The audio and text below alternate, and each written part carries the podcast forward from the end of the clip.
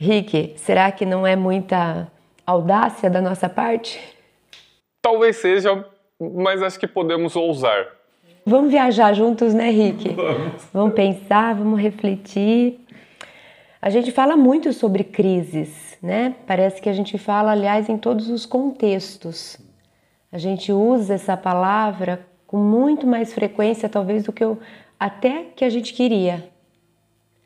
Não sei se a gente dá mais ênfase a ela ou se de fato ela faz tão parte assim da nossa vida. Porque vira e volta eu me vejo ouvindo ou falando a respeito de algum tipo de crise e ainda tenho a impressão de que, pelo menos para mim, crise tem uma conotação pejorativa, né?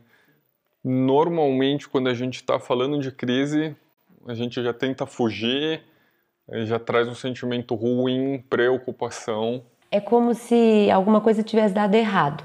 Hum. Eu sinto que crise, no senso comum, soa como e não era por aí, é como se não fosse um caminho natural. Alguma coisa deu errado, eh, alguém falhou, não era para ter acontecido desse jeito, foi mal. E aí a gente precisa voltar para trás para encontrar o caminho certo. Me parece que crise passa bastante essa, essa imagem. Erramos, foi, não era para ser assim, que pena, não era para ser, não é natural. Vamos voltar, vamos resgatar e vamos recomeçar para ver se agora a gente acerta. Não é? Não é assim que a gente costuma falar sobre crise? É bem assim.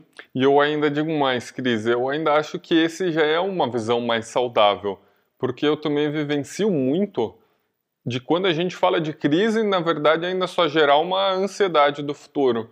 Né? Antes ainda da gente conseguir pensar e vamos voltar para trás, vamos ver se dá para mudar. Na verdade, a gente fala de crise e já só acarreta a preocupação de como vai ser o futuro. Quando você falou, vamos falar de crise, eu comecei a pensar quais são as principais crises que eu mais ouço falar. A primeira associação à crise que vem na minha cabeça é crise financeira. Então, o país está em crise, a economia está em crise. E, e, acho que quando eu ouço falar crise financeira, antes de eu pensar o que, que dá para mudar, primeiro eu sou tomado por um medo e preocupação de como vai ser o futuro. Quer dizer, a minha preocupação é como que isso vai me afetar, que, que eu vou perder, que, se, que sofrimento que vai me acontecer, né? Eu antecipo o que ela vai me promover e isso me dá aflição, porque eu gostaria de ficar como eu estou ou eu gostaria que a situação futura fosse prevista para melhor. Não gosto da ideia de pensar em frustração, em problema, em acontecimentos desagradáveis. E a gente pode fazer o mesmo caminho que você fez, mas olhando para trás. Porque muitas vezes a gente também, diante de uma crise, a gente reclama e a gente lamenta. Anunciou uma crise econômica, uma crise financeira. A gente já começa a achar culpados, reclamar porque é sempre assim, reclamar porque se a vida já estava difícil, agora imagina o que, que vai ficar. A gente entra num processo de lamentação por aquilo que não fizeram certo, por quem é o culpado. Quer dizer, a gente só associa crise com emoções bem negativas, né? É ansiedade, é medo do futuro, é reclamação e lamentação do passado. Por isso que a gente teme tanto e a gente arrepia os cabelos quando alguém fala sobre alguma crise iminente, não é? Em todos os aspectos. Pensei em crise financeira, acho que me remete também muito crise no relacionamento, seja dentro de casa, na amizade, no namoro. Ter crise não é algo bom. A crise tem que ser evitada. Quando está em crise, é de esperar mau presságio. É coisa ruim que vem por aí. Você sabe, Rick, que você está falando aí dos tipos de crises, né? E a gente vai viajando eu ouço muito na, na minha área de, de, atuação, de trabalho, muito sobre as crises existenciais, né? Que são aquelas mais profundas, que, que encontram a gente realmente e tiram nosso chão. Porque aí não tem nada no mundo de fora que possa dar jeito. Não tem remédio, não tem dinheiro. é alguma coisa que vai mexer realmente lá no âmago do nosso ser. Mas para descontrair um pouco antes da gente mergulhar nisso, eu lembrei que o meu nome é Cris. Aí a piada constante, né?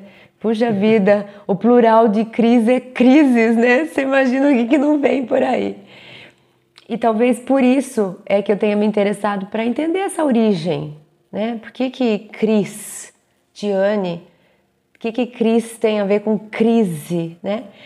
E para me defender e defendendo um pouquinho a própria crise, já para amenizar um pouco nossa conversa, uh, a origem dessa palavra, porque é interessante isso, Rick, a gente se perde, a gente se perde muito no contexto da evolução e a gente fica muito raso em muitas coisas. As palavras lá, quando elas foram criadas, elas muitas vezes tinham significado muito mais profundos.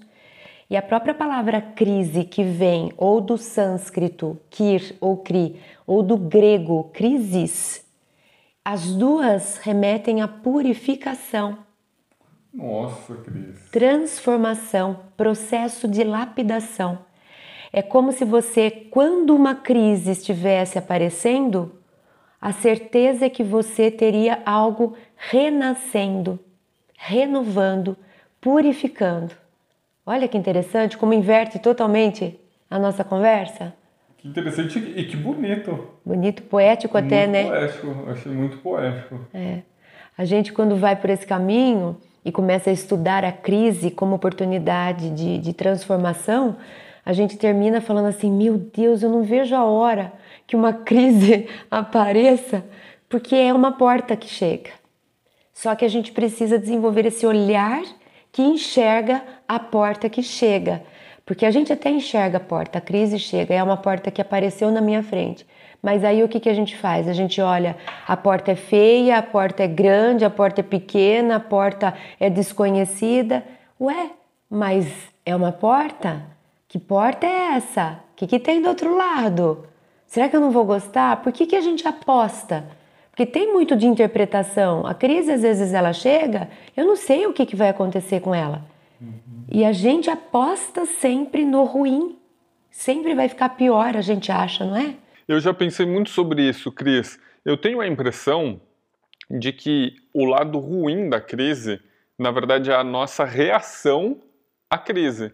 Então, partindo da ideia de que a crise ela primeiro surge fora da gente, então é um estímulo que faz a gente perceber a crise. A crise econômica ela está tendo lá no país. Mas se você parar para pensar, né, eu não entendo tanto de finanças, mas imagino que fatores econômicos. O que traz o desespero e o medo dentro de mim é como eu reajo mediante aquele fato. Me parece muito mais, até gostaria que você me ajudasse a entender isso, de que o lado ruim da crise é quase que a nossa reação ao mundo não necessariamente a crise em si é algo ruim. Ela me parece ter muito mais a ver com o que você falou, transformação, do que propriamente é algo ruim. É bem por aí, Rick. No meu entendimento, é, meu entendimento é muito parecido com o seu. Não só na crise, mas tudo aquilo que nos acontece, ele vai ser para gente benéfico ou maléfico de acordo com a forma como eu reajo àquilo. Eu posso ganhar na loteria e isso ser a grande motivação de transformação para melhor da minha vida, como a gente sabe de casos de pessoas que acabaram a partir dali trilhando um caminho que levou a pessoa à morte. A morte porque foi assassinado, ou porque perdeu o sentido de vida, ou porque se enrolou em vícios que antes não tinha oportunidade de desenvolver. Então, a coisa em si que nos acontece, ela sempre pode ser enxergada como uma oportunidade de transformação, de aprendizagem, de crescimento, como a gente, a partir da, da forma como a gente olha para ela, a gente pode enxergar e reagir a ela de uma forma negativa. E isso vai nos fazer mal. Então, olhando por esse ponto de vista que você traz, pensando na reação à crise, a gente pode raciocinar e filosofar até perguntando qual que é a diferença de uma crise e de uma conquista na nossa vida. Hum.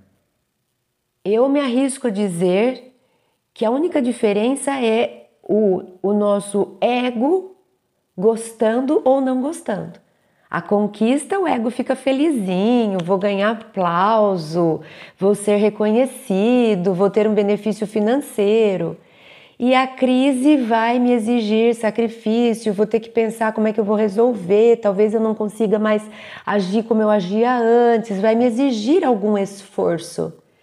De qualquer forma, eu vou ter mudanças na minha vida. E eu não tenho garantia das mudanças. Nem toda conquista vai, ao longo do tempo futuro, me fazer bem como eu imaginei, como eu acabei de falar. Né? Ganhei na loteria e depois me dei mal. Então, nem toda conquista garante que a partir dali eu vou ser mais feliz, eu vou ter mais sucesso, eu vou ser mais saudável. Como nem toda crise garante que depois eu vou sofrer, que depois eu vou ser pior. A gente é que interpreta isso, mas precisa cair a nossa ficha, né? Que a coisa não está fechada, não é determinada, ela é só uma coisa.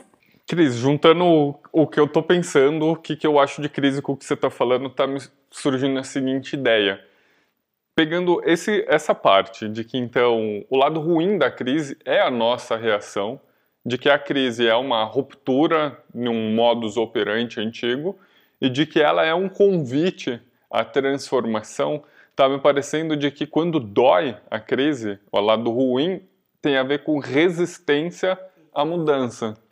E de que principalmente é muito mais fácil a gente mudar para algo mais confortável, para algo melhor, então, às vezes, um estímulo à mudança que nos estimula a mudar para algo mais confortável e mais fácil, a gente não chama de crise. Você deu até outro nome, mas foi um convite à mudança.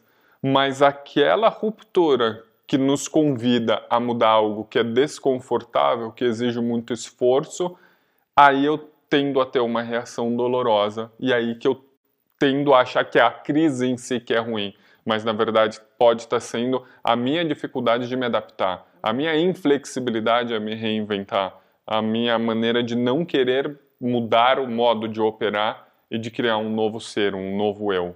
Rick, achei que você resumiu aí de uma forma muito clara. Fiquei até pensando num exemplo. Então vamos supor que eu chegue para você e diga assim: Rick, a partir de amanhã eu vou modificar a sua alimentação. Eu imagino, Rick, que você. Como é que você está reagindo com essa fala minha? Eu vou modificar a sua alimentação. Você gostou dessa notícia ou não? Minha primeira reação foi de que vem chatice por aí, vou ter que deixar de comer o que eu gosto. É como a gente costuma reagir à mudança. Mas e se eu disser assim para você, a partir de amanhã, Rick, você vai ter à sua disposição um dos melhores chefs do Brasil.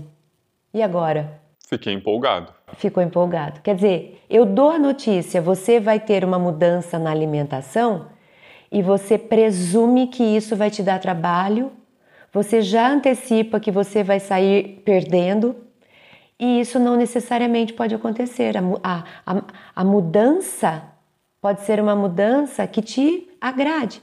Agora eu posso dizer assim para você: não, aquilo que eu vou mudar amanhã na sua vida, na alimentação, não é que eu vou te dar de brinde um chefe para cozinhar as melhores delícias do mundo, mas eu vou te dar a partir de amanhã uma alimentação que eu garanto que você vai ter mais cinco anos de vida.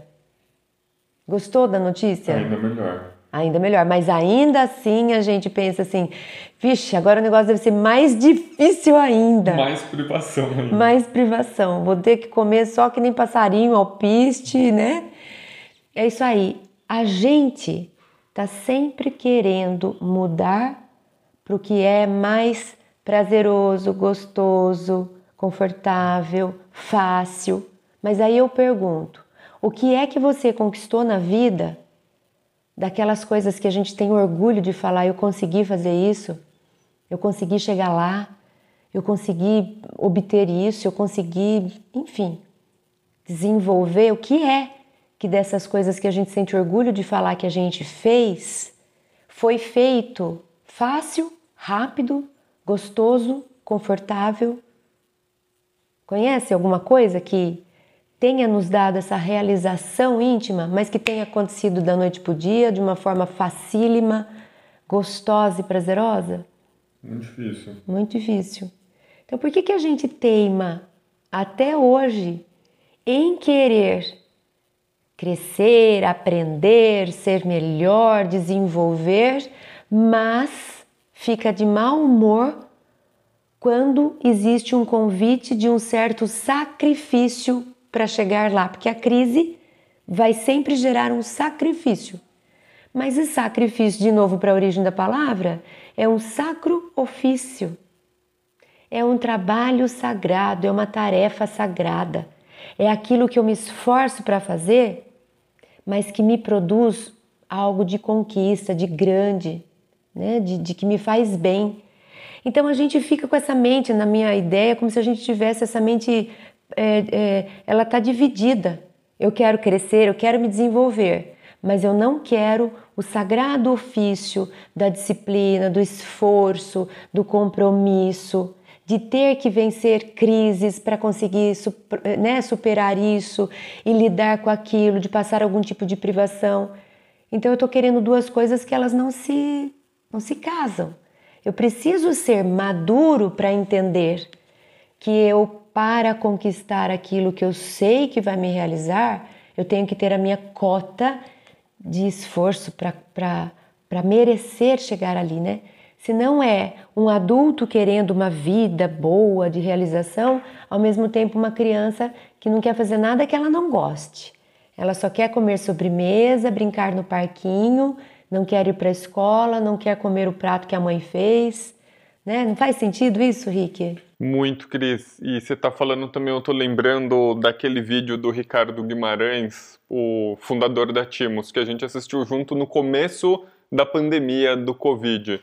Naquela época ele me deu uma mensagem muito parecida, da crise como um convite à transformação e do quanto que ela é a transformação a gente tem que evitar às vezes porque a transformação pode ser doloroso, ela tira a gente da zona de conforto. E nesse vídeo ele fala da crise da lagarta. A lagarta entra dentro do casulo e ela começa a produzir enzimas que digerem ela. E então imagina a crise que a lagarta não está tendo, o mundo está desabando, ela está sendo digerida por ela mesma. Mas ela tem a célula imaginal que é o que permite criar a borboleta. Mas devido àquela crise, em que de uma maneira essa crise, né, a gente filosofando aqui, a gente está falando de uma maneira simbólica de vida e morte, de final de algo, mais renascimento de outro, tem que ter aquela crise. A lagarta tem que morrer simbolicamente, tem que ter a destruição, deve ser um tremendo desconforto para a lagarta aquilo tudo, mas é isso que permite a nascer a borboleta, ela deixar de rastejar e ela ter asa, e ela poder voar. Mas não consigo imaginar uma maneira que não tenha esforço, que não saia da zona de conforto para que uma lagarta se torne uma borboleta. Nossa, que lindo isso, Rick. Eu lembrei até daquela historinha, né, daquele conto oriental que diz que um homem que sabe tudo chegou e observou uma lagarta começando a dar os sinais de que, aliás, uma, um casulo começando a dar sinais de que uma borboleta sairia dele. E aí ele ficou com dó daquela crise, porque olha que esforço, judiação, e ele vai lá e rompe. E a borboleta não voa, porque a borboleta precisaria daquele esforço para sair do casulo, para desenvolver a sua força de poder criar as asas possíveis para voar, né? Então, quanto que quando a gente tenta se livrar das crises, a gente também perde grandes oportunidades de sair maior. Quando a gente quer atalhos, né? A gente busca atalhos para resolver problemas, a gente também não passa por períodos ou por trajetos que nos ensinariam. Então, se eu tenho um caminho que é longo, esse caminho longo também tem mais experiência. Ele me oferece mais condição de crescer. Agora, se eu corto o caminho automaticamente eu corto a oportunidade que eu teria passando por aqueles lugares que eu já não passo mais. E olha que interessante, você traz esse exemplo, né? Do casulo. O nome científico que também é dado é crisálida. Uau! Crisálida é o mesmo prefixo, crise. A crisálida chama crisálida porque ela oferece uma grande crise. É uma crise de morte, de destruição. Aquele ser que estava ali é como se ele quase mudasse de categoria. É como se a gente entrasse num casulo e não saísse mais ser humano dali. Tenta imaginar o que é isso. Aliás, existe uma, uma, uma parte da nossa vida que a gente faz isso, né? Quando a gente encontra a morte. É a nossa forma também, para aqueles que acreditamos na vida após a morte, de fazermos a grande transformação que a gente pode ter na vida. Então, a gente falando assim, ressignificando a crise, mostrando o lado bom da crise, o convite à transformação, à reinvenção, é, também fico com um pouco de medo da gente estar tá idealizando, da gente estar tá falando, podemos falar então, toda crise é boa? Toda crise é um convite à transformação boa ou também tem crise que de fato é ruim e de que é algo desastroso para a vida? O Rick, eu volto naquela ideia nossa que a gente já falou e eu lembrei daquele trecho do, do, do desenho animado com Gifu Panda, quando aqueles dois mestres, tem um que é um mestre tartaruga, que é o maior mestre, uhum. e tem o outro que é o mestre, que é um tipo de um guaxinim. Uhum. E eles estão no alto de uma pedra, é linda aquela cena. Tem uma árvore e eles têm uma cena ali. Então os dois estão se encontrando. O mestre guaxinim havia sido um aprendiz do grande mestre tartaruga. E ele vem para se consultar, porque uma grande crise estava acontecendo, que era o maior vilão de todos os tempos havia escapado. Era o vilão que o mestre tartaruga um dia tinha conseguido aprisionar. Então não tinha como ter uma crise maior, porque ele iria destruir o reino e tudo estaria perdido. E ele então vai se consultar com o seu mestre e chega foito e fala: Mestre, mestre, eu trago más notícias. E aí o mestre tartaruga fala assim: calma, né? Bem, de uma forma bem calma, calma. Não existem más notícias. Não existem nem boas notícias. Existem notícias. Então ele mostra pra gente que qualquer acontecimento da nossa vida, ele pode ser interpretado por nós como algo ruim ou como algo bom. E conforme eu inter interpretar, eu vou reagir. Se eu enxergar que aquilo, que aquilo é ruim, o que, que eu vou querer fazer? Eu vou querer jogar no colo do outro, eu vou querer escapar, eu vou querer chamar alguém para resolver, eu vou brigar, eu vou me sentir coitado. Eu resisto. Eu resisto. E aí onde é que eu chego? A gente sabe que esse não é o melhor caminho. Agora, se eu interpreto aquilo como algo que pode me acrescentar, que pode me ensinar, ainda que seja desafiador, ainda que seja difícil, ainda que seja desprazeroso, mas que eu sou capaz de vencer como a jornada heróica, né? Como a jornada do herói, e eu, e eu arregaço as mangas e eu vou, não tem como a gente não sair mais desenvolvido. Não tem como a gente não saber mais, não aprender mais, não enxergar mais, não ter outras experiências. Alguma coisa de transformação e de purificação vai acontecer. Então depende muito mais da nossa leitura, interpretação e postura e reação, como você disse, diante daquilo que acontece na nossa vida, do que da coisa em si. A gente sabe disso. O meu sogro, que foi um grande empresário, um dos maiores empresários brasileiros, uma das frases dele que ele deixa de herança para gente intelectual, cultural, é: em época de crise, é que se cresce. Olha que bonito isso. E ele aplicou isso na vida dele. Nas épocas de grandes crises é que a gente deve crescer. E ele olhava para a crise assim. Então, certamente ele tinha medo, certamente ele tinha aflição, certamente ele tinha insegurança e ele não sabia o resultado. Mas ele se prontificava, é como se ele falasse: a crise chegou, então agora eu pego a minha armadura de guerreiro, porque agora eu vou para a guerra e vou sair vencedor. Porque se você conseguir passar por ela, não tem como você não ser maior no sentido interno depois de ter superado. Então acho que não vale a pena a gente conversar a respeito de que quais crises que são reais ou não são reais. Vai depender sempre da sua postura diante dela. Elas existem. Até Jesus falou: "No mundo tereis aflições". É impossível a gente não experimentar algum tipo de crise na nossa vida. Agora, quando nós passarmos por ela depois de alguns anos e voltarmos para contar o que aconteceu, a nossa narrativa a respeito daquilo vai contar muito sobre como nós éramos. vai contar muito sobre como nós nos posicionamos, menos do que aconteceu. Porque muitas crises vão ser vivenciadas identicamente, ou melhor, a mesma crise vai ser vivenciada por muitas pessoas. A crise da pandemia, todo mundo está nela. Mas se você sai para conversar, cada um está experimentando ela de um jeito. Então a crise, quem faz ou deixa de fazer, ou aumenta ou diminui, ou usa para crescer ou para reclamar, é a gente. Está sempre dentro da gente a história como ela é, né? Inspirador, Cris, muito legal. E a sensação que está me dando conforme você está explicando é de quase que a crise é um mecanismo de defesa, um mecanismo protetivo. O que, que eu estou pensando? Quando você me explicou de que quando a coisa é boa, o convite à mudança é bom, a gente muda sem resistência, então não tem crise.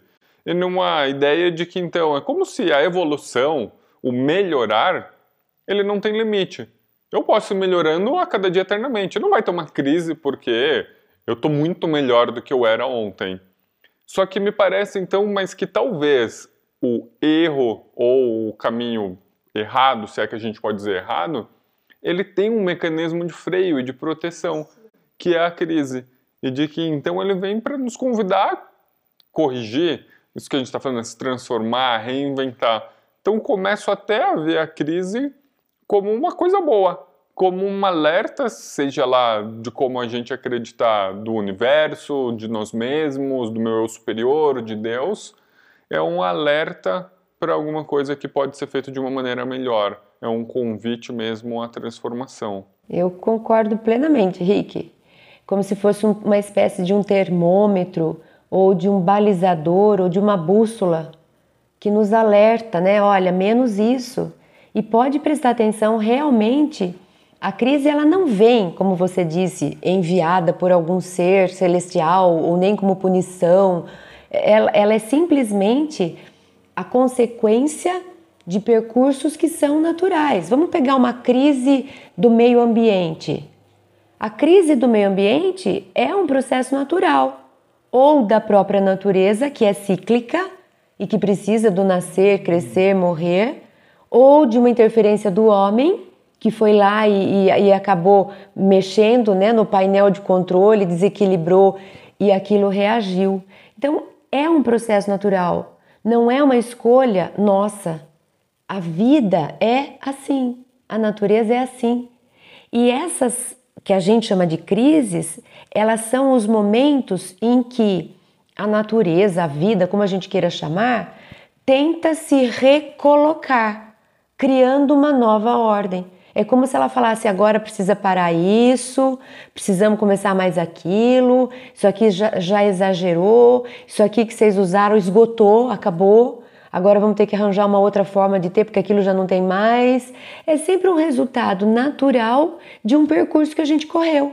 A gente seguiu um percurso, aquilo vai nos levar para algum momento, em alguns tem, tudo tem fim, tem limite, é cíclico. A natureza é cíclica. Então é simplesmente uma das etapas da vida. É o, é o, o termômetro, é aquilo que eu disse, é, é como se algo estivesse falando assim: pronto, olha, aqui está o resultado do que vocês fizeram até agora que, que vocês querem fazer? Vamos começar uma nova coisa, vamos reformar isso que existe, vamos enfrentar. Não dá para a gente pensar uma coisa que vai durar para sempre, aquilo vai ter um fim. E como você falou, crise nada mais é também do que o término de algo, de uma era, de uma cultura, de algo que tenha existido, até da saúde. Mas é também sempre um convite para uma nova fase que vai se iniciar, diferente da anterior. Né? Eu tinha mais saúde, hoje eu não tenho. E agora? Agora eu vou viver com essa menos saúde que eu vou ter. Não vou ter poder correr tanto como eu corria, porque o meu joelho, seja o que for, tudo bem. Qual vida eu vou poder ter? Então a crise ela traz esse diálogo. Ela vem com essas perguntas e ela joga. Como é que você vai lidar agora? Não vai mais dar para ser como era antes.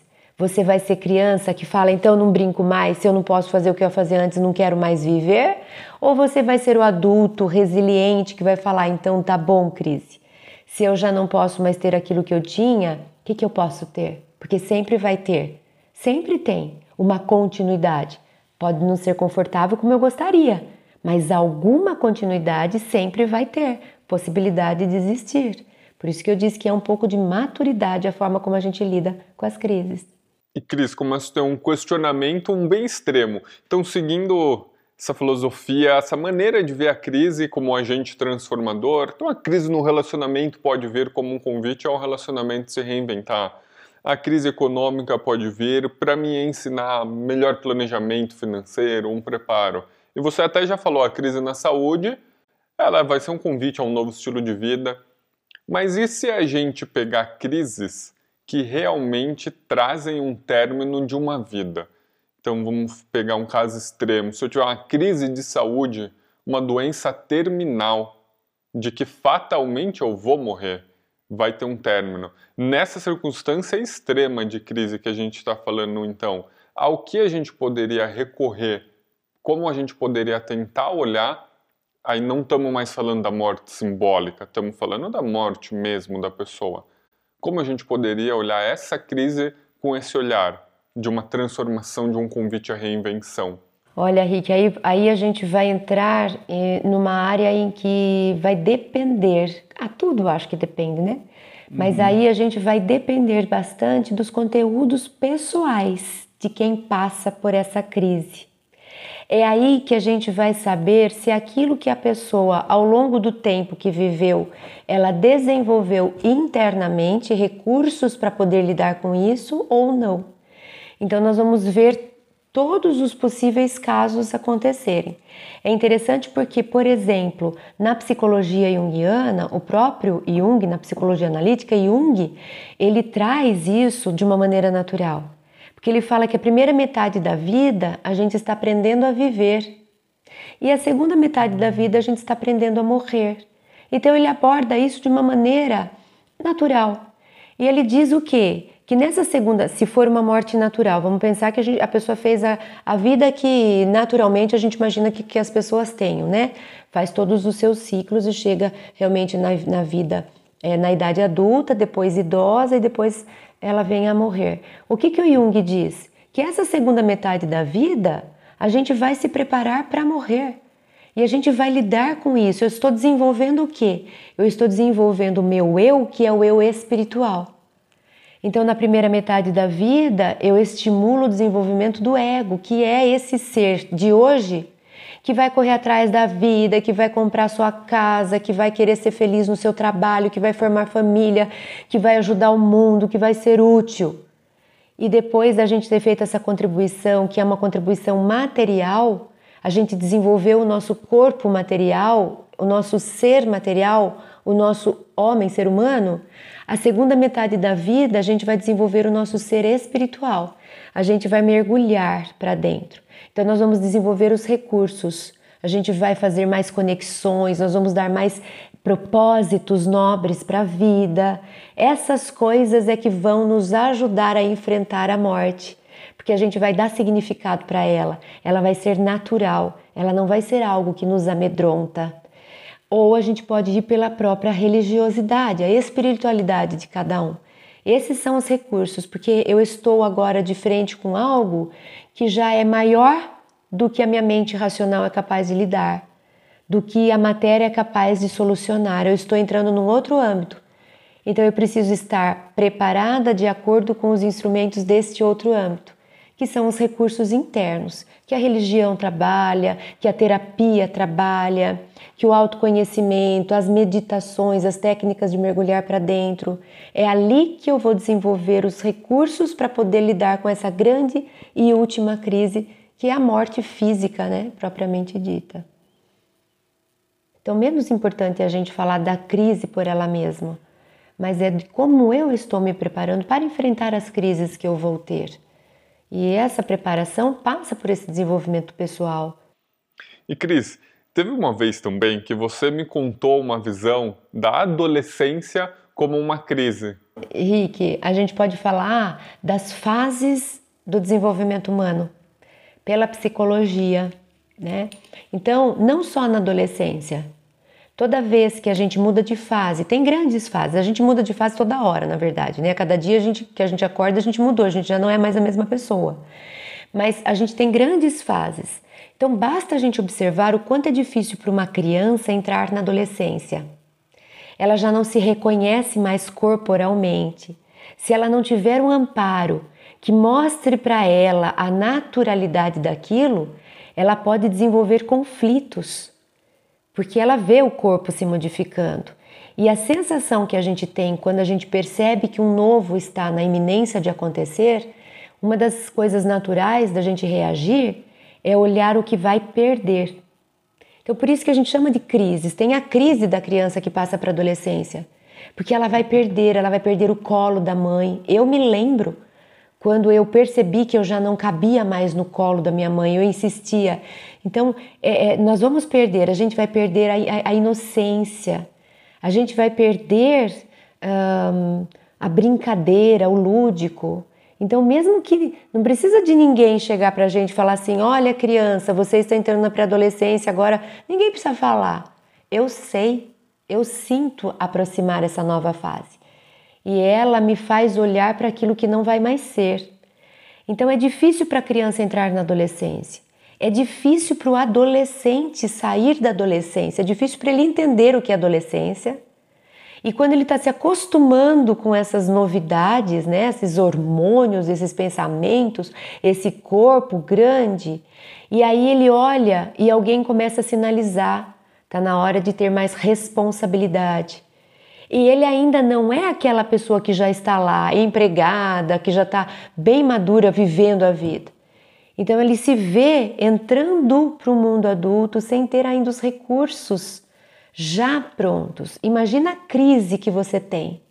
Por isso que na psicologia, e a mesma coisa depois do adulto para a velhice, é muito difícil, por isso que a gente vê a crise do lobo, né, os 50 anos, como que mexe com a cabeça das pessoas, e aí a gente vê pessoas querendo voltar a ser adolescente, querendo modificar o corpo, voltando a usar roupas que já não cabem mais, no sentido de não, não, não bate com a. Com a... Costumo ouvir a crise da terceira idade. Crise da terceira idade. Então, essas crises, elas são naturais. E se você não tiver desenvolvido recursos internos prontidão de ego para falar. Ai meu Deus, que difícil que é entrar nos 50. Ai meu Deus, que difícil que é ficar adulto. Ai meu Deus, que difícil que é ser adolescente. Se você não tiver recursos internos e um apoio de uma rede, que é gente do seu lado que fala que é isso, tá tudo certo. Você pode entrar em conflitos e você pode inclusive adoecer. Então por isso que é, é tão importante o olhar para o desenvolvimento interno do ser humano e não é divulgado isso. A gente fala, vai fazer uma terapia, a pessoa diga, eu não sou louca, eu não preciso disso, porque tem essa visão errada e equivocada. Né? Então, as escolas, agora a gente começa a ver esse despertar para trabalhar dentro da escola com educação emocional, com valores ético-morais, isso são tesouros internos do ser humano. E, e, é desenvolver esses tesouros, esses recursos internos, que isso vai me ajudar a olhar para a crise e falar: meu Deus, eu não estou entendendo o que está acontecendo, mas eu estou perdendo quem eu era. Quem será que eu vou vir a ser? Mas internamente eu vou falar: eu dou conta, vamos que vai dar tudo certo, eu já passei por isso antes. Então, por isso que é preciso tanto a gente ter tempo, atenção, dedicação para tudo que favorece o meu desenvolvimento interior. Olhar para isso. Não sei se parece loucura, mas depois dessa conversa toda já estou até desejando um pouco ter mais crise. Falei? Eu falei no começo que a gente ia chegar nisso. Porque a gente falou de crise como convite à transformação, a gente falou de crise como estágio intermediário para eu me tornar alguém melhor. A crise como agente que me estimula a desenvolver novas habilidades. A crise como algo que me torna mais desenvolvido, com novas habilidades, mais complexo. A crise desafia a nossa criatividade. A crise exige de nós mais competência. A crise nos oferece oportunidade de desenvolvimento, inclusive cultural, intelectual. Quantas vezes a pessoa é mandada embora do emprego, perde o emprego e vai fazer o quê? Volta a estudar para poder almejar uma nova função. Olha aí que crise que gerou desenvolvimento. Então, ela, se for bem aproveitada, ela vai ser um momento difícil, de sacrifício, de esforço, mas certamente a gente sai mais desenvolvido. Por isso que vem lá do grego e do sânscrito purificação, desenvolvimento, transformação. A gente veio aqui para isso. Maravilhoso. E Cris, também me parece que essa nossa visão toda que a gente construiu é uma visão mais holística da crise. É um pouco depois que passou, eu consigo ver isso tudo da crise. E, mas e para aquela pessoa que está vivendo a crise hoje, que está no olho do furacão? O que, que você falaria para quem ainda não consegue enxergar aonde vai chegar a crise, quando a gente ainda está só tomado pelo medo? Tem como confortar um pouco esse momento? O que, que você diria, aconselharia? Olha, Rick, é difícil a gente, na hora que você está no momento do no olho do furacão, nesse momento você falar, agora eu preciso me preparar para isso onde eu já estou. Sim, muito. A preparação é sempre preparação, ela é antes. Hum. Mas, e também conselho é difícil da gente dar, aliás, a gente nunca deveria dar conselho. Mas se eu tivesse que falar isso para mim, amanhã, se eu tivesse aí num olho de furacão e eu pudesse me falar qualquer coisa, eu diria assim: ó, primeiro de tudo, respira. Respira, calma, desarma, porque quando a gente está na iminência de uma crise, automaticamente a gente reage. Você começou nossa conversa falando de reação.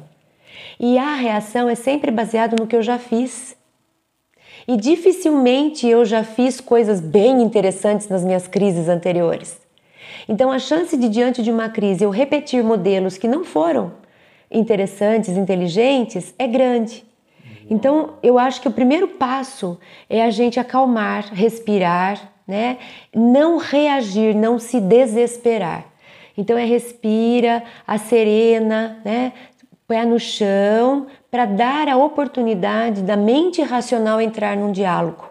E aí a gente tentar ampliar o nosso ponto de vista. E aí a gente pode fazer esse diálogo interno. Peraí, o que, que eu estou sentindo? O que, que está acontecendo? Desde quando está acontecendo? O que, que eu posso fazer a respeito? Quais são os meus recursos? A quem eu posso recorrer? O que, que internamente eu posso fazer a respeito disso?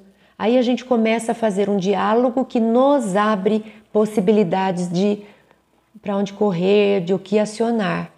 Mas se eu não tiver essa prontidão para falar para, espera, deixa eu trazer a razão para a história, eu fico que nem barata tonta, correndo, tentando me livrar do problema, reagindo, brigando, xingando o outro, me desesperando, sentando e chorando, reclamando da vida e perco a chance de aproveitar a crise para o desenvolvimento.